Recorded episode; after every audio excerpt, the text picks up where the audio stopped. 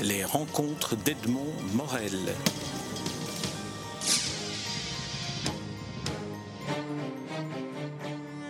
Éric Lamirois, nous nous rencontrons euh, pour parler de cette maison d'édition que vous avez créée il y a quelques, quelques semaines, quelques, quelques mois. Alors déjà, euh, dans le contexte actuel de l'industrie du livre, c'est une énigme de savoir comment et pour quelles raisons euh, un homme décide d'entreprendre une entreprise et celle-ci est une maison d'édition. Alors d'où est-ce que ça vient, l'idée que ce soit une maison d'édition, l'entreprise que vous créez?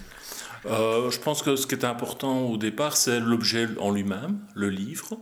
Et donc un livre, je pose souvent la question aux gens, est-ce que vous avez déjà jeté dans votre vie un livre? Alors je sais qu'il y en a qui font vraiment euh, toutes les choses possibles et imaginables pour s'en débarrasser de temps en temps, mais euh, le mettre à la poubelle, ça jamais, même aux encombrants, aux jaunes, rien du tout. Et donc l'objet en tant que tel fait, pas fantasmer, mais en tout cas c'est un bel objet. Et c'est aussi une manière de transmettre autrement euh, ben, la communication, les informations. Moi, j'ai fait ça pendant longtemps. J'ai fait des sites internet depuis 1990 euh, euh, avec de temps en temps certains de ces auteurs, mais l'objet est tout à fait différent. Et un petit clin d'œil à, à une dernière maison d'édition numérique qui vient d'ailleurs de passer au livre papier en plus. Donc euh, ils, se reconnaîtront, ils ont, on a le même imprimeur. Donc voilà, ça, ça vient un peu simplement de là, c'est l'objet, l'objet en tant que tel. C'est vrai qu'il faut, il faut revenir de l'immatériel dans lequel nous sommes vers quelque chose que l'on peut tenir en main, en plus avec ce côté un peu, un peu mythique de, du livre. Ah, il y a une magie que je vous invite tous à découvrir, mais qui est assez rare. C'est un auteur qui découvre pour la première fois son livre imprimé. Alors c'est particulier parce qu'il l'a déjà tapé à la machine lui-même, il l'a fait corriger, il a vu les épreuves, il en a même imprimé. Enfin voilà, donc pour lui c'est pas vraiment quelque chose de nouveau. Et pourtant, quand il le prend en main pour la première fois, c'est comme un bébé, c'est comme une naissance, c'est un peu euh, bateau, mais c'est vraiment magique. ça va jusqu'à même ce premier exemplaire qui devient, et ça c'est euh, pas mal qui ont dit, c'est comme une sorte de doudou. Ça vient pas de moi, c'est quelqu'un d'autre qui l'a dit. Et vraiment, leur exemplaire, leur premier exemplaire, ça c'est quelque chose de magique qu'ils n'oublieront jamais. Si en plus on a un petit peu... Euh, notre spécialité, c'est des premiers livres. C'est souvent des gens qui sont très connus, c'est un peu notre, oui, truc. Mais c'est la première fois qu'ils ont un livre, deux en main. Voilà, on, va y venir hein, au, choix, des auteurs. Mais encore un, mot sur le livre. Vous avez soigné particulièrement l'aspect du livre, la, qualité, je veux dire, matérielle du, livre.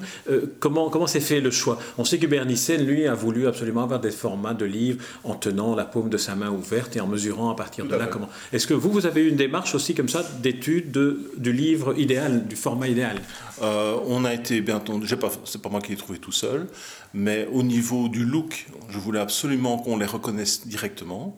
Donc je me suis euh, adjoint, non pas un graphiste, mais un artiste qui est Jean-Louis Bocard, qui a vraiment conçu le fameux L qui, se tourne, les, les pages également sont vraiment prévues pour ça. On a aussi la maison du livre d'Amé qui nous a aidés pour la conception. Ça doit tenir effectivement dans la main. Donc ça c'est clair que si euh, ça dépassait, c'était pas bon. Voilà. Donc c'est un l'objet est très important aussi. C'est pour ça qu'il y a des rabats. Enfin, c'est euh, aussi tout à fait différent d'un livre qu'on commanderait sur Internet en l'imprimant soi-même. Ça n'a rien à voir. Alors la, couverture, puisqu'on en parlait, elle est aussi ornée chaque fois d'un dessin, d'un dessin original. Oui, ça pourrait être une photo.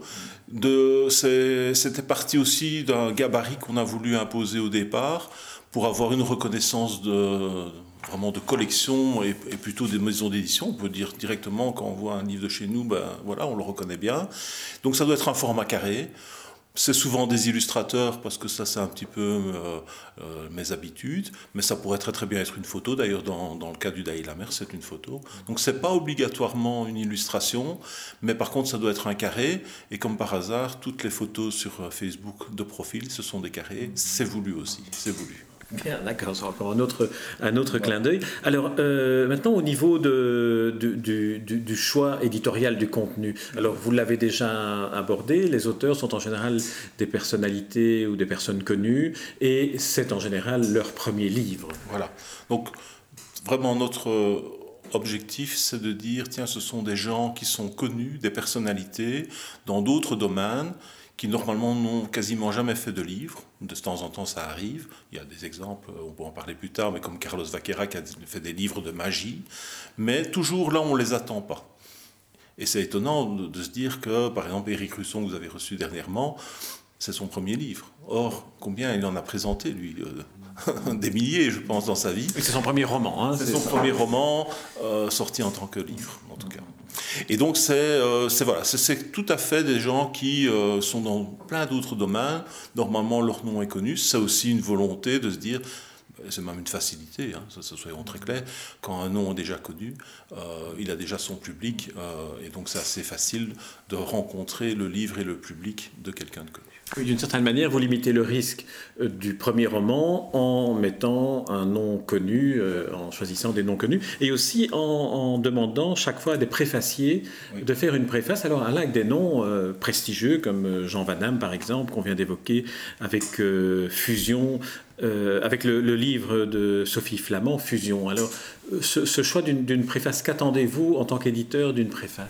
Ah, clairement, c'est euh, c'est pas ça qui fait vendre. On dit toujours une préface fait pas vendre, mais ça attire, ça fait tilter. Et donc, il y a les gens qui disent effectivement, une préface de Jean Van il n'y en a pas 36 000.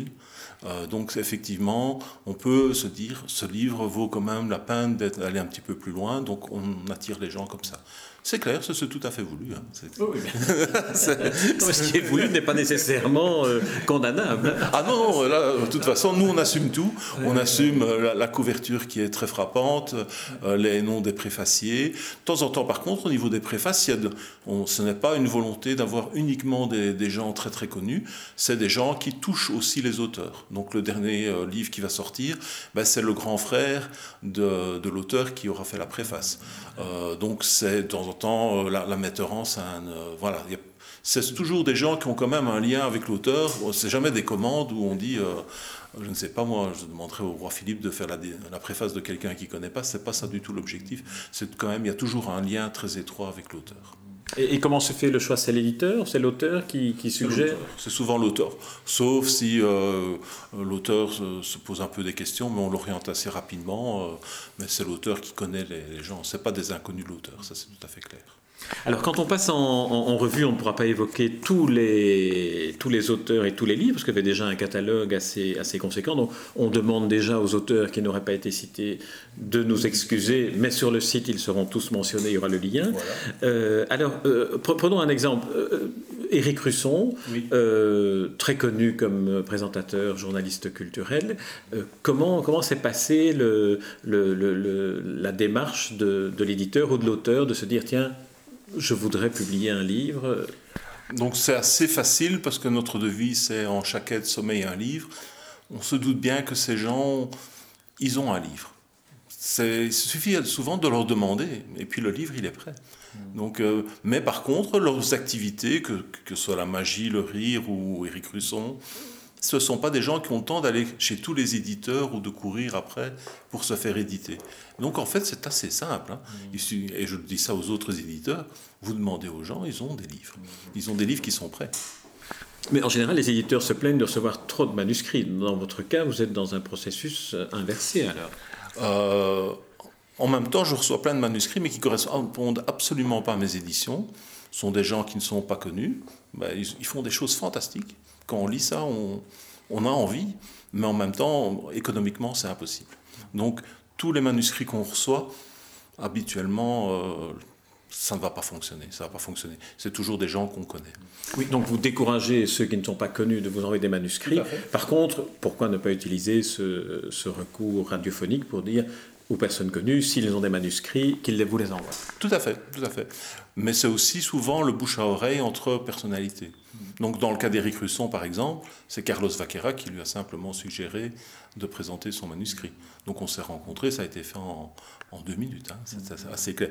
Parce que c'est aussi une communauté, je ne vais pas dire une famille, ce sera un petit peu, maintenant on, est tous amis sur Facebook, on est tous un frère et tout ça, mais c'est quand même une communauté, et entre auteurs de la même maison d'édition, et on sent qu'il y a quelque chose qui se passe, qui a une certaine connivence, et euh, souvent il y a des auteurs qui, ont été arrivés, qui sont arrivés chez nous par simplement un auteur qui y était déjà.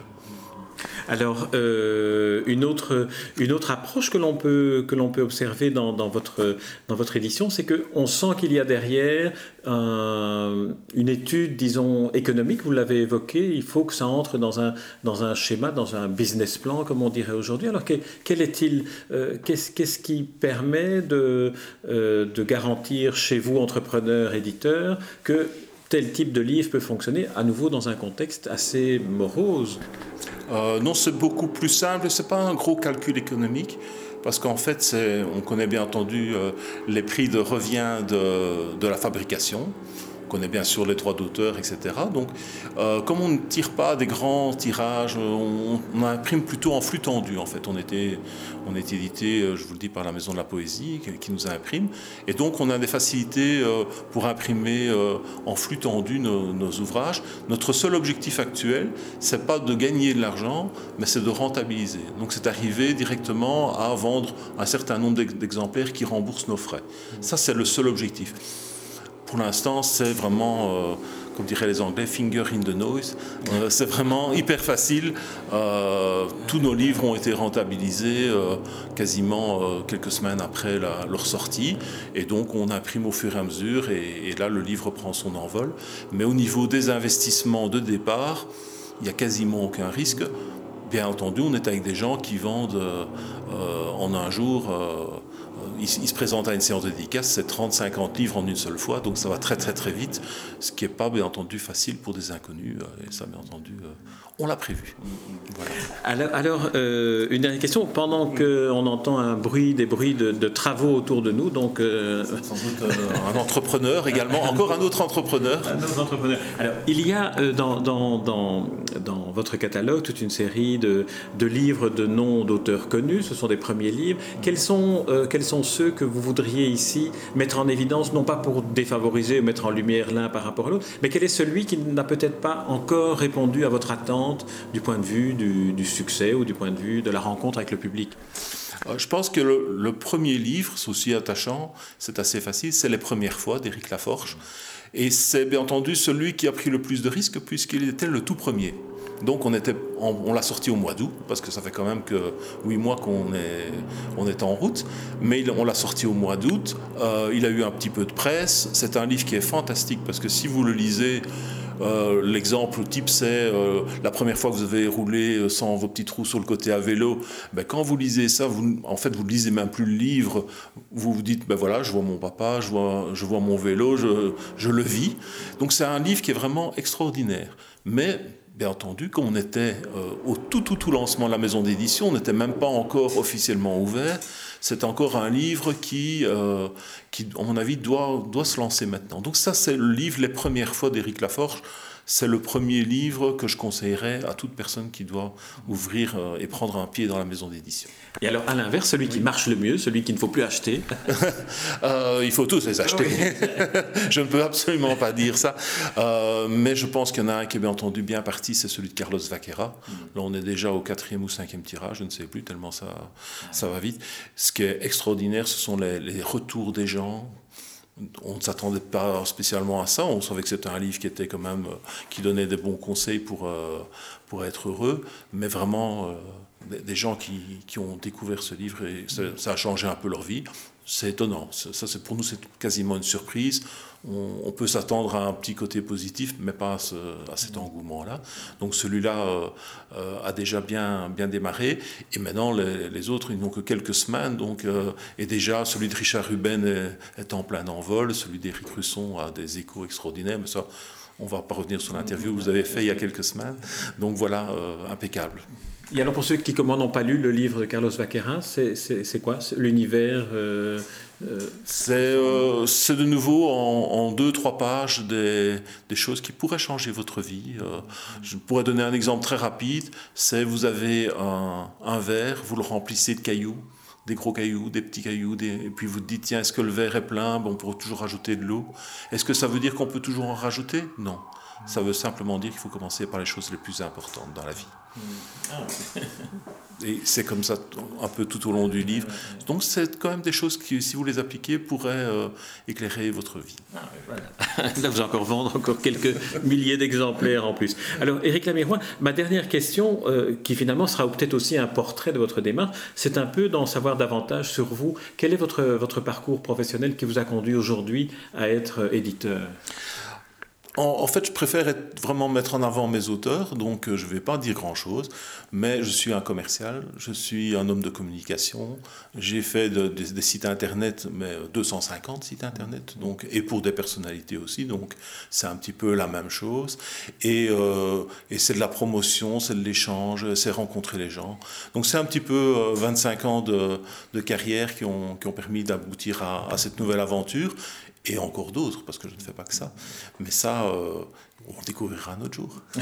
D'accord, eh bien, on se donne rendez-vous pour les autres aventures et peut-être pour en savoir davantage. Enfin, c'est une bonne définition de la démarche d'un éditeur que vous avez fait, euh, que vous avez dit là, d'être euh, au départ un communicateur et d'être. Communicateur et mettre euh, mes auteurs en avant. Et je pense que c'est aussi leur, leur, rendre à la fois service, être, être heureux. C'est pas un premier objectif commercial, c'est d'abord un, un objectif d'échange. Éric Lamirois, avant que tout le bâtiment ne s'effondre à cause des travaux, je vous remercie pour cette, pour cette interview. Et je rappelle donc euh, les éditions Lamirois de, de votre nom, euh, qui se trouvent à 1140 Bruxelles euh, pour ce qui est de leur siège. Et on trouve les livres dans toutes les, les bonnes librairies. Et c'est distribué et imprimé par la Maison de la Poésie d'Amé. Tout est sur lamirois.be. Et effectivement, c'est facile. C'est un peu étonnant. Nous sommes à côté d'RTL, de RTB, de Nostalgie. On est dans le quartier des médias. Ça ne s'invente pas. Très bien. Merci Eric Lamirois. Merci beaucoup. Au revoir. Les rencontres d'Edmond Morel.